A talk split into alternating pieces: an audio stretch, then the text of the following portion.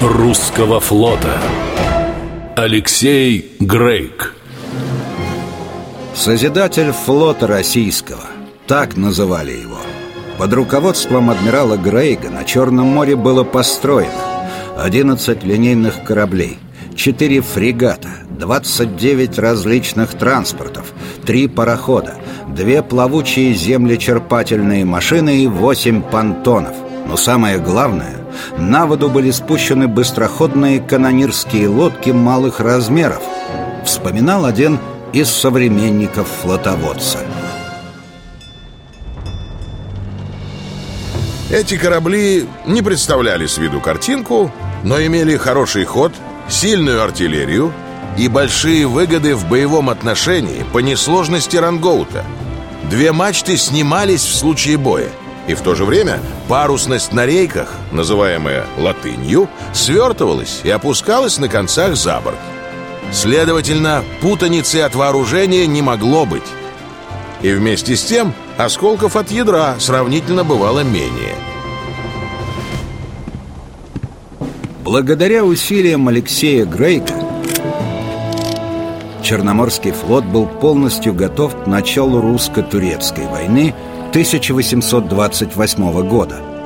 Да что говорить, если только в одном Николаевском адмиралтействе выпустили 120 боевых судов. Это в шесть раз больше, чем за предшествующие 25 лет.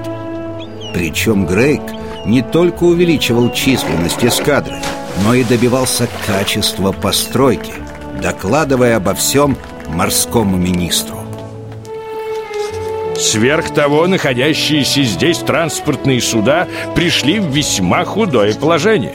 Да и тех крайне недостаточно для предстоящих в них потребностей. И необходимо поспешить постройкой потребного он их количества.